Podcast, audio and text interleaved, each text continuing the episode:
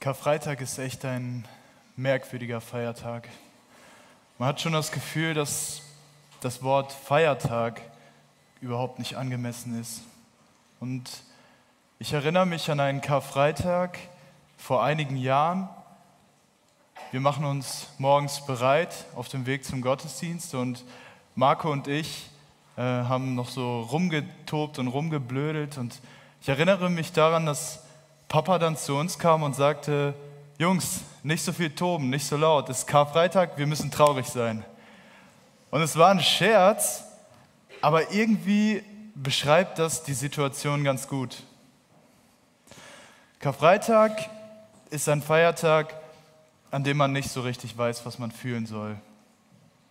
An Ostern, was wir bald feiern, da ist die Sache klar. Wir kommen hin, alle grüßen sich, sagen, der Herr ist auferstanden. Und wir wissen, wir dürfen uns freuen, wir sollen uns freuen. Und das ist ein Fest, was nur aus Freude besteht, weil Jesus auferstanden ist. Aber an Karfreitag ist Jesus, ist unser Gott gestorben am Kreuz. Und Karfreitag ist das Fest der gemischten Gefühle. Und das können wir auch schon am Namen erkennen. Die Vorsilbe K kommt vom althochdeutschen Kara und bedeutet so viel wie Klage oder Kummer oder Trauer, der Kummerfreitag also, der Trauerfreitag. Und auf der anderen Seite wird der Karfreitag auf Englisch Good Friday genannt oder Great Friday, also der gute, der großartige Freitag. Und so stellt sich nun die Frage, was sollen wir heute eigentlich fühlen? Soll ich traurig sein, weil Jesus heute leiden und sterben musste? Weil der Gott, der Mensch wurde an Weihnachten und der als König letzten Sonntag am Palmsonntag eingezogen ist, dass dieser König nun am Kreuz hängt und am Ende von Karfreitag im Grab liegt. Es fühlt sich an wie eine Niederlage. Soll ich traurig sein wegen der Sünde, deren zerstörerische Kraft an Karfreitag besonders sichtbar wird? Dass wir besonders sehen, was Sünde mit Menschen macht und dass Jesus wegen dieser Sünde leiden musste? Soll ich traurig sein, weil wir Menschen es sind, die Jesus gekreuzigt haben?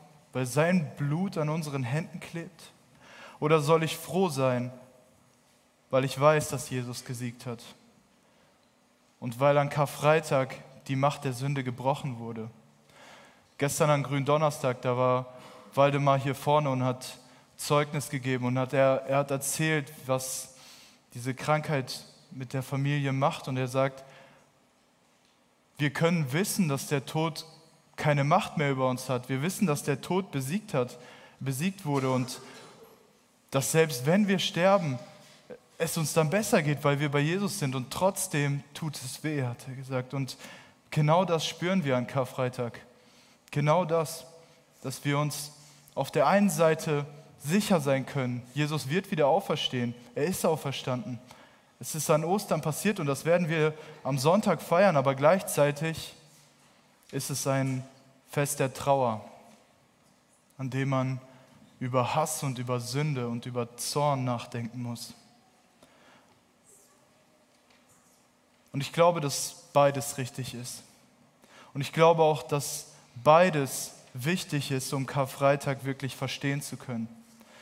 An Karfreitag erleben wir den Höhepunkt des Sündenfalls. Das, was damals im Garten begonnen hat und das was die Sünde aus uns Menschen gemacht hat, das sehen wir an Karfreitag. Die Sünde hat den Menschen so verdorben, dass er seinen eigenen Gott nicht mehr erkennt und ihn umbringt. Aber an diesem Tag sehen wir, wie an keinem Tag sonst, Gottes unendliche Liebe für diese Menschen, die ihn umbringen.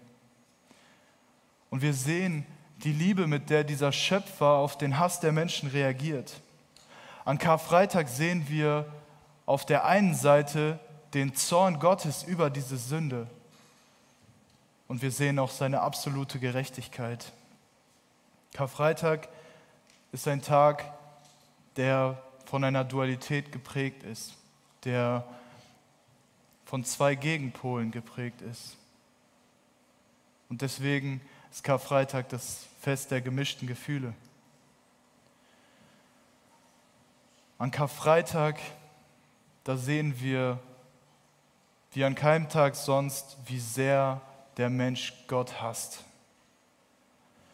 Die Bibel zeigt uns, wenn wir, die, wenn wir die Bibel und vor allem die Evangelien lesen, dass Menschen Jesus niemals einfach nur neutral gegenüber eingestellt sind. Und die Reaktion der Menschen auf Jesus, wenn er predigt oder wenn er Wunder tut, ist nicht einfach neutral, gleichgültig, sondern sie ist immer extrem. Wir lesen von der Sünderin, die Jesu Füße mit ihren Haaren abtrocknet und ihm teures, duftendes Öl über ihn ausgießt. Wir sehen die Jünger, die ohne Zweifel alles, was sie haben, aufgeben, um Jesus nachzufolgen. Aber auf der anderen Seite sehen wir auch, dass eine ganze Stadt Jesus darum bittet, so schnell wie möglich abzuhauen, als er zwei Besessene gerettet hat. Und als Jesus am Sabbat einen Kranken geheilt hat, wollten die Juden ihn töten. Nachdem er Lazarus auferweckt hat und viele zum Glauben an ihn gekommen sind, da fassen die Priester und die Pharisäer den Entschluss, dass Jesus jetzt sterben muss. Und sie bezahlen 30 Silberlinge dafür, dass Judas ihn verrät. Und diese 30 Silberlinge, die sind im jüdischen Brauchtum ein Zeichen, ein Symbol für Verachtung. 30 Silberlinge war ein toter Sklave wert. Und sie zeigen damit, so viel bist du uns wert, Jesus. Und in einem ungerechten Prozess, in dem sie ihre eigenen Gesetze brechen, kommt der Hohe Rat zusammen und verurteilt Jesus und liefert ihn den Römern aus. Und dann wiegeln sie das Volk auf, damit es seinen Tod fordert. Warum das Ganze? In Johannes 11 steht, da versammelten die obersten Priester und die Pharisäer den Hohen Rat und sprachen, was sollen wir tun? Denn dieser Mensch tut viele Zeichen. Wenn wir ihn sofort fahren lassen, dann werden auf einmal alle an ihn glauben. Und dann kommen die Römer und nehmen uns das Land und das Volk weg. Sie wollten ihre Macht behalten. Und deshalb wollten sie Jesus tot sehen. Und das ist auch der Grund, warum das menschliche Herz Jesus hasst. Jesus kommt mit einem Anspruch in die Welt. Er kommt mit dem Anspruch in die Welt, der König unseres Lebens zu sein. Aber wir wollen selbst König sein. Und wir hassen, was unsere Souveränität gefährdet. Und das merken wir in unserer heutigen Gesellschaft, die so sehr auf Selbstbestimmung und Individualität bedacht ist umso mehr. Denn die Menschen, sie hassen einen Gott, den sie nicht beherrschen können. Und deswegen schaffen sich Menschen ein Bild von Gott. Ein Bild von Gott, das ihnen passt und das sie beherrschen können. Und das beste Beispiel dafür hatten wir letzten Sonntag, an Palmsonntag. Jesus zieht in Jerusalem ein und die Menschen feiern Jesus voller Begeisterung aber sie feiern eigentlich gar nicht Jesus. Zumindest nicht den, der er wirklich ist, sondern sie feiern einen König, der in ihrer Vorstellung einzieht und der die Tyrannei der Römer beenden wird. Ein König, der sie befreien wird und der ihnen ihre Unabhängigkeit zurückgeben wird. Und diesen triumphierenden König, diesen Befreier lieben die Menschen. Aber den leidenden Messias, der mit Dornen gekrönt ist, verachten sie. Sie hassen ihn und sie töten ihn. Und der Hass der Menschen zeigt sich am allerdeutlichsten hierin. In der kurzen Zeit, in der Gott sich verwundbar gemacht hat, bringen sie ihn um. An Karfreitag sehen wir diesen unbändigen Hass der Menschen. Und gleichzeitig sehen wir die Liebe Gottes für die Menschen. Und wenn man gefragt wird, warum Jesus am Kreuz gestorben ist, dann hört man heutzutage oft die Antwort, um uns Gottes Liebe zu zeigen natürlich. Und das ist auch richtig, aber wir dürfen es nicht darauf beschränken. Das ist noch nicht alles. Stellt euch einmal folgendes Beispiel vor. Ihr steht vor eurem brennenden Haus und euer bester Freund kommt zu euch und sagt, schau, wie sehr ich dich liebe und läuft in das Haus und verbrennt. So jemanden würden wir wahnsinnig nennen, oder? Verrückt. Aber was wäre, wenn dieser Freund in euer Haus rennt, in dieses brennende Haus, um euer kleines Kind zu retten? Das wäre doch wahre Liebe, oder? Denn dann hätte er einen Grund gehabt, um sich zu opfern. Und Jesus hatte auch einen Grund. Und diesen Grund nennt uns Paulus im dritten Kapitel des Römerbriefs. Denn es ist kein Unterschied. Alle haben gesündigt und verfehlen die Herrlichkeit, die sie vor Gott haben sollten, sodass sie ohne Verdienst gerechtfertigt werden müssen durch seine Gnade aufgrund der Erlösung, die in Christus Jesus ist. Ihn hat Gott zum Sündopfer bestimmt das wirksam wird durch den Glauben an sein Blut, um seine Gerechtigkeit zu erweisen, weil er die Sünden ungestraft ließ, die zuvor geschehen waren. Als Gott Zurückhaltung übte, um seine Gerechtigkeit in der jetzigen Zeit zu erweisen, damit er selbst gerecht sei und zugleich den rechtfertige, der aus dem Glauben an Jesus ist. Ich möchte an dieser Stelle einmal beten und dann machen wir weiter. Vater, ich danke dir für diesen Karfreitag. Ich danke dir für dieses Fest, das wir heute als Gemeinde feiern können.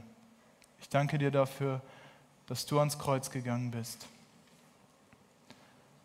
Und Vater, ich bitte dich heute, dass wir dieses Fest neu verstehen, vielleicht zum ersten Mal wirklich verstehen, dass wir verstehen, warum du für uns gestorben bist, warum das notwendig war und was das für unser Leben bedeutet dass wir nun frei sein können. Und Herr, ich bitte dich, dass du diese Predigt dazu gebrauchst. Amen. Der erste Punkt, den wir in diesen Versen, die ich eben vorgelesen habe, finden, ist in Vers 23. Wir alle haben gesündigt und alle Menschen verfehlen die Herrlichkeit, die sie eigentlich vor Gott haben sollten. Die Herrlichkeit, die Gott dem Menschen angedacht hat, als er ihn geschaffen hat. Und ich glaube, dieser Punkt, dass wir gesündigt haben und die Sünde zu verstehen, ist ein elementarer, ist ein wichtiger Punkt, um Karfreitag zu verstehen. Denn was geschah im Garten Eden, als Adam und Eva sündigten? Und Gott der Herr sprach, siehe, der Mensch ist geworden wie unser einer, indem er erkennt, was gut und böse ist. Nun aber, dass er nur nicht seine Hand ausstrecke und auch vom Baum des Lebens nehme und esse und ewig lebe. So schickte ihn Gott, der Herr aus dem Garten Eden, damit er dem Erdboden bearbeite, von dem er genommen war. Und er vertrieb den Menschen und ließ östlich vom Garten Eden die Cherubim lagern und die Flamme des blitzenden Schwertes um den Weg zum Baum des Lebens zu bewachen. Als Adam und Eva im Garten gesündigt hatten, wurden sie sterblich. Weil der Lohn der Sünde ist der Tod. Jede Sünde zieht den Tod mit sich. Aber noch etwas ist geschehen. Der Mensch wurde vertrieben. Und ein blitzendes Flammenschwert bewacht den Eingang zum Garten. Der Zugang zu Gott wurde verwehrt, weil Sünde von Gott trennt. Gott ist heilig und vor ihm kann keine Sünde bestehen. Und Jesaja beschreibt die Sünde des Volkes wie eine Wand zwischen Mensch und Gott. Dieses Flammenschwert im Garten verwehrt den Zugang zu Gott und kein Mensch kommt lebendig hindurch. Der Mensch hat im Garten eine Kluft zwischen sich und Gott geschaffen, die schon damals von keinem Menschen überwunden werden konnte. Und diese Kluft wurde über die Jahrtausende immer weiter und weiter, weil wir immer weiter sündigen. Und mit jedem Tag, den wir leben, wird die Schuldschrift, wird die Anklage, wird die Aufzeichnung unserer Sünden länger und länger. Und mit jedem Tag, den ich lebe, gebe ich Gott eigentlich mehr Grund, uns nicht mehr in diesen Garten zu lassen. Der Mensch lebt also nun getrennt von Gott. Aber nach dieser Vertreibung des Menschen lesen wir sofort, das war von Anfang an nicht Gottes Plan. Und im Neuen Testament lesen wir, Gott hat sich nicht erst dann umentschieden, sondern schon von Grundlegung der Welt auf, dass Gott diese Kluft überwinden würde. Denn er wollte Gemeinschaft mit dem Menschen haben. So wie es damals im Garten war, vor dem Sündenfall. Und so lesen wir im Alten Testament, dass Gott sich den Menschen wieder annähert, der sich von ihm entfernt hat.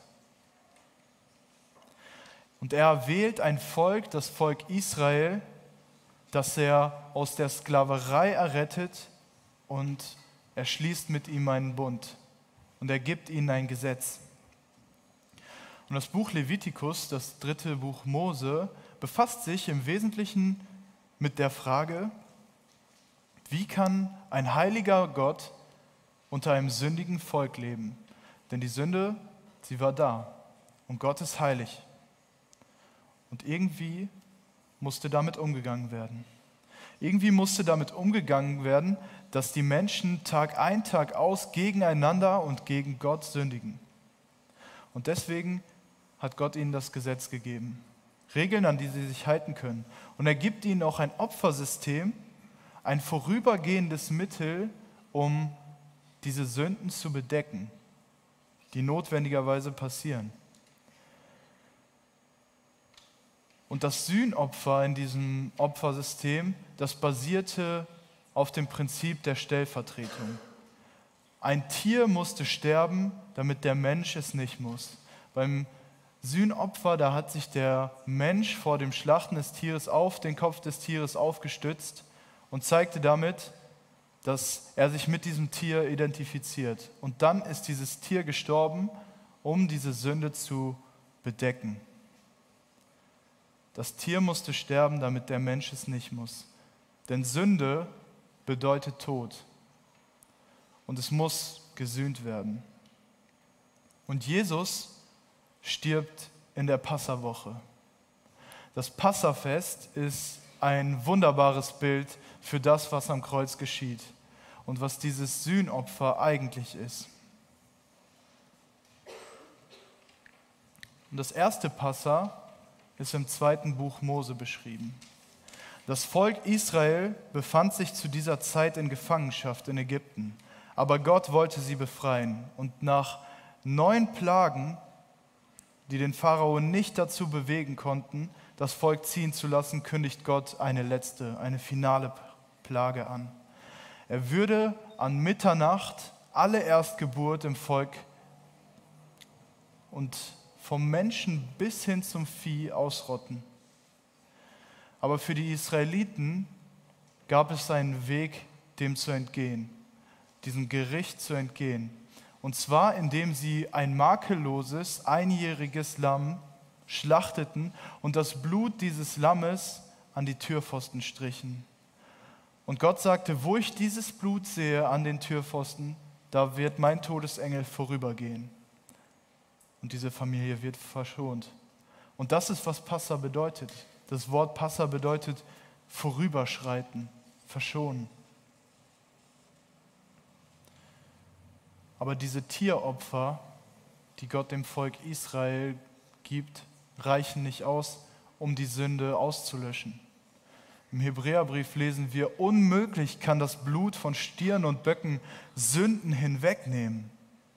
Die Tieropfer im Alten Testament haben die Sünden gewissermaßen nur zugedeckt. Wir haben eben im Römerbrief gelesen, als Gott Zurückhaltung übte. Diese Tieropfer waren dafür da, dass Gott seinen Zorn verschieben konnte. Sie waren wie eine Art Ratenzahlung.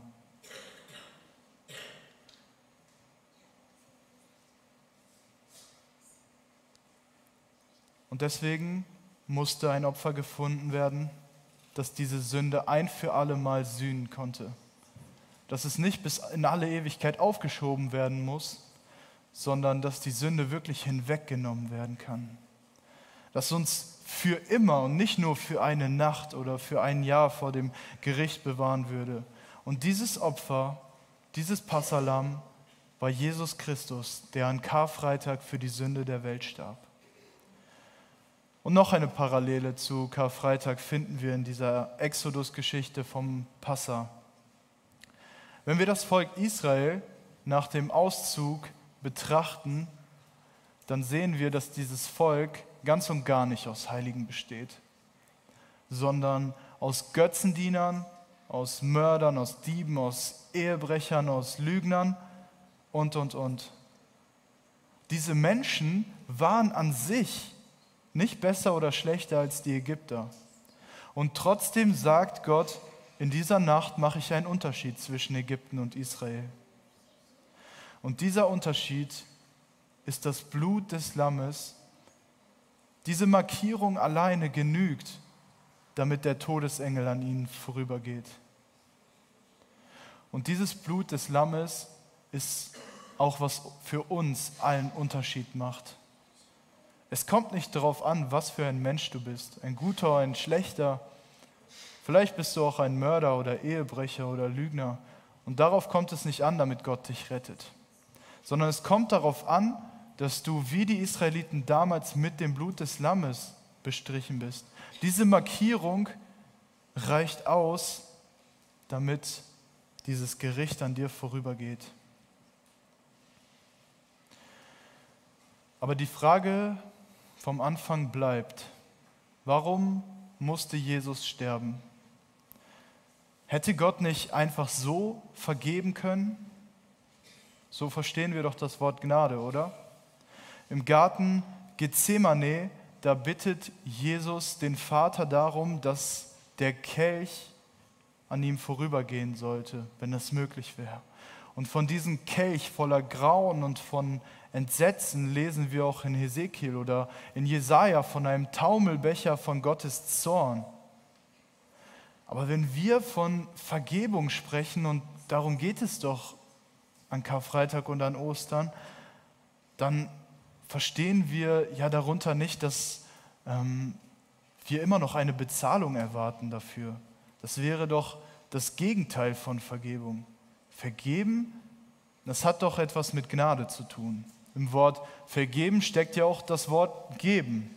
Ich muss etwas geben, und zwar mein Recht auf das Ausgleichen der Schuld. So funktioniert doch Vergebung. Warum besteht Gott denn trotzdem darauf, dass jemand diesen Kelch des Zornes, der sich wegen der ganzen Sünde immer weiter gefüllt hat, und den Kelch der Strafe Gottes, Warum besteht er darauf, dass jemand diesen Kelch trinken muss? Warum besteht er darauf, dass für die Sünde, für den Schaden bezahlt werden muss? Wäre es nicht viel liebevoller, wenn er einfach sagen würde, hier ist der Kelch meines Zorns und ich gieße ihn einfach auf den Boden. Es ist okay, euch ist vergeben.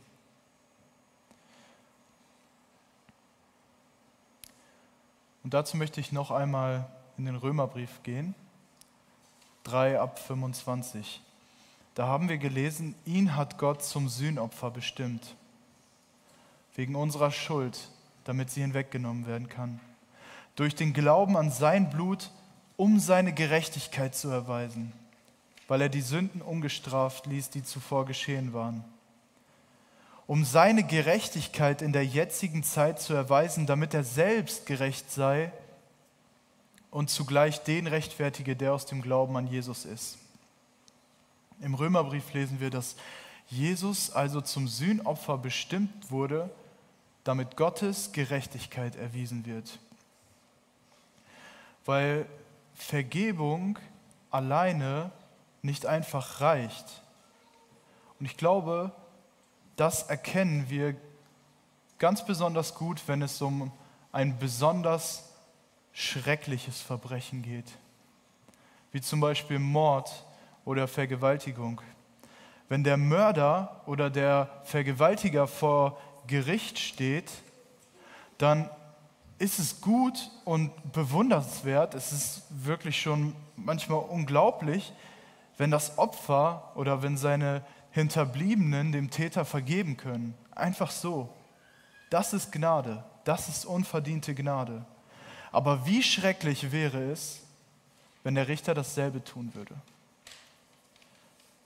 Wenn er dem Mörder einfach sagen würde, tut's dir leid? Ja, okay, alles klar. Der Staat vergibt dir, zieh deines Weges, mach, was du willst. So ein Staat kann nicht lange bestehen. Denn in so einem Staat wären Recht und Gesetz nichts mehr wert. Mord und Raub und Vergewaltigung würden zunehmen. Der Staat würde über kurz oder lang auseinanderbrechen, aber das Allerschlimmste daran wäre, dieser Staat würde ungerecht sein. Er würde sich an jedem Mord, an jeder Vergewaltigung mitschuldig machen, weil er keine Gerechtigkeit eingefordert hat, als er es hätte tun müssen, als es nötig war. Das Opfer kann dem Täter vergeben, aber der Staat muss Gerechtigkeit anfordern. Und Gott ist beides. Gott ist das Opfer, dem ein Unrecht angetan wurde. Wir Menschen haben gegen ihn rebelliert. Wir Menschen haben seine Ehre in den Dreck gezogen. Wir Menschen haben seinen Sohn umgebracht. Und Gott ist das Opfer, das dem Täter unverdiente Gnade erweist und ihm einfach vergibt. Aber gleichzeitig ist er auch der Staat, der die gerechte Strafe einfordern muss, damit er nicht selbst ungerecht wird. Niemand von uns würde in einem Staat leben wollen, in dem so etwas gang und gäbe ist, in dem Gerechtigkeit nicht gefordert wird. Und dieser Kelch des Zornes Gottes, von dem wir eben gehört haben, dieser Taumelbecher, dieser Kelch des Grauens und Entsetzens und der Strafe, ist der ultimative Beweis dafür. Gott besteht darauf, dass dieser Kelch ausgetrunken werden muss bis zur Neige, aber er tut es selbst. Und was das für ihn bedeutete, das haben wir heute in den Lesungen gehört. Jesus hat sich verwundbar gemacht und wir haben ihn verwundet. Er wurde von Menschen verspottet, für die er auf diese Erde kam. Er litt körperliche Qualen bei der Geißelung und oben am Kreuz und er starb. Und er trug die Sünde der ganzen Welt. Stellt euch das einmal vor, wenn ihr euer Leben als Christ betrachtet. Je mehr ihr von Gott geheiligt werdet, je mehr ihr versteht, wie groß Gottes Heiligkeit ist, desto mehr verabscheut ihr die Sünde, die trotzdem noch da ist. Die Sünde in der Welt und die Sünde bei euch. Und bei Jesus war das noch viel stärker. Jesus kannte die Sünde ganz genau. Und er, der absolut Heilige, hasste sie mit seinem ganzen Wesen. Und alles, was er zutiefst hasste, wurde in vollem Maße über ihn ausgeschüttet dort am Kreuz. Er wurde selbst für uns zur Sünde gemacht.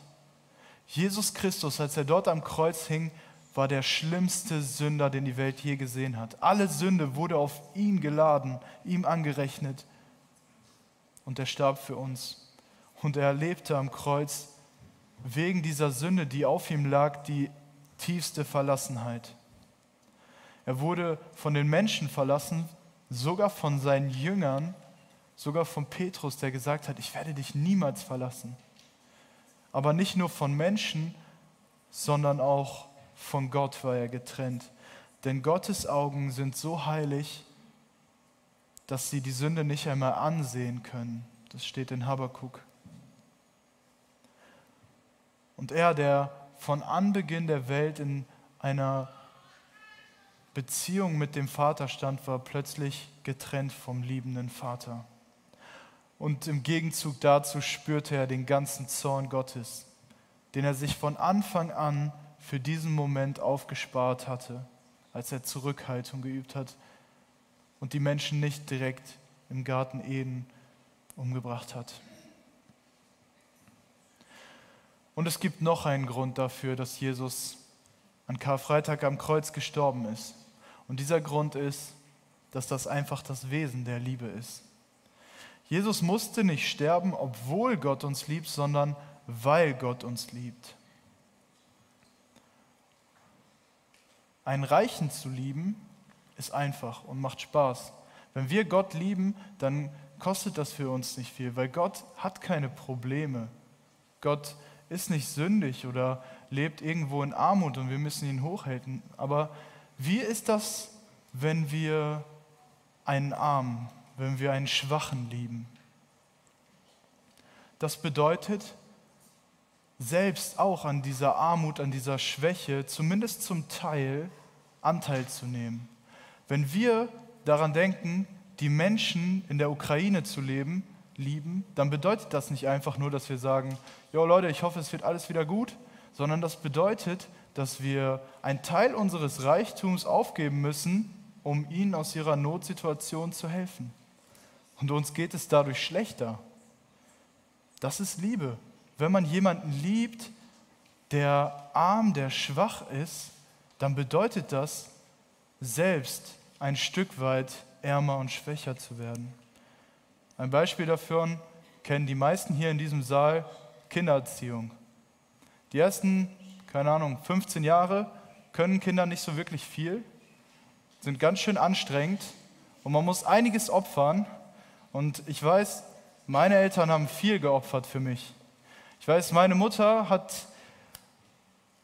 naja, Nachmittage um Nachmittag hat, hat sie echt ganz schön Schweres auf sich genommen, um mir mit meinen Mathehausaufgaben zu helfen, weil das war, da war ich echt ein undankbares Kind. Also es hat sie aus Liebe getan, aber damit es mir besser geht, musste es ihr schlechter gehen, musste sie dieses Leid auf sich nehmen, musste meine Schwäche tragen. Und genau das ist am Kreuz passiert. Und ich habe da ein wunderbares Zitat gefunden von Tim Keller. Es macht daher allen Sinn der Welt, dass ein Gott, der viel mehr liebt als Sie und ich, ein Gott, der in die Welt kommt, um das Urböse und die Ursünde zu vernichten, ein stellvertretendes Opfer bringen muss.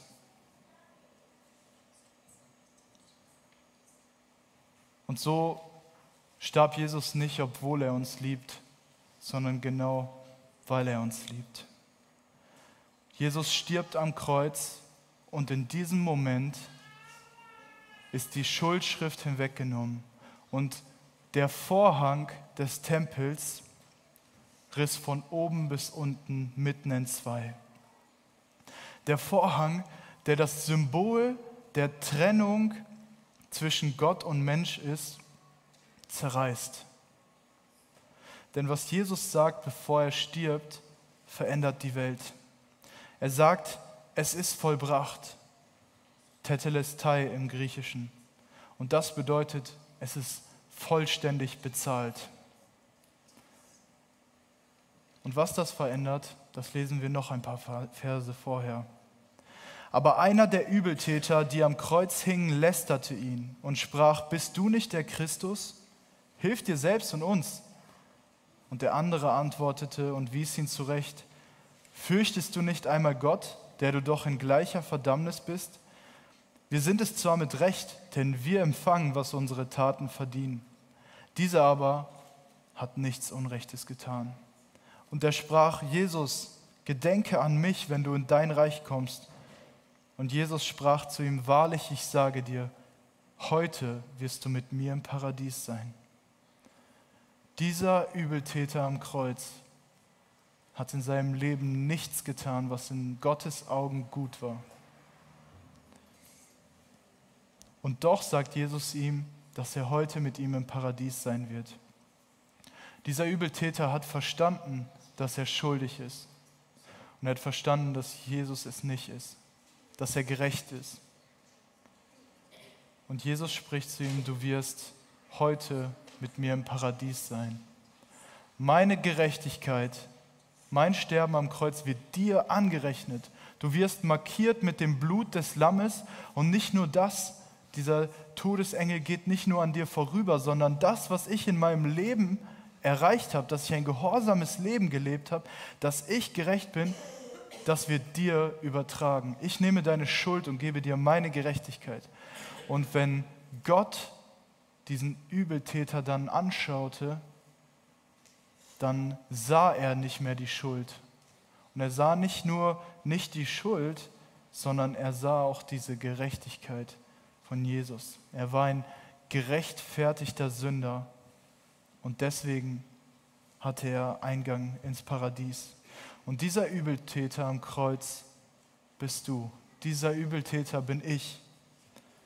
Und wenn wir verstehen, was am Kreuz geschehen ist, wenn wir es annehmen und wenn wir uns von Jesus mit diesem Blut besprengen lassen, wenn wir uns markieren lassen, dann haben wir auch Eingang ins Paradies. Ich möchte diese Predigt noch mit einem Gedicht, was Karfreitag für mich einfach wunderbar zusammengefasst hat, beenden. Der Schöpfer des Universums wurde als Mensch für den Menschen zum Fluch gemacht.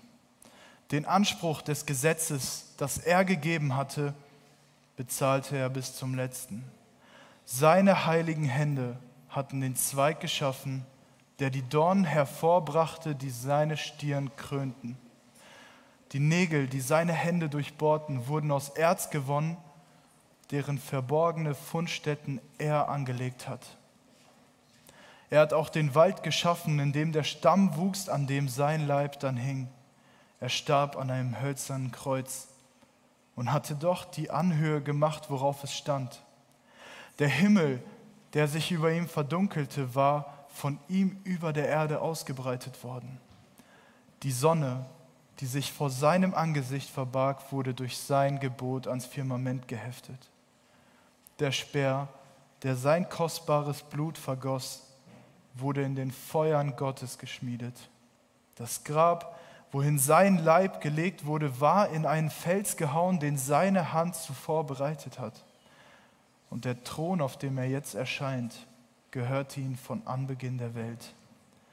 Aber neue Herrlichkeit krönt jetzt sein Haupt, und vor ihm soll sich jedes Knie beugen.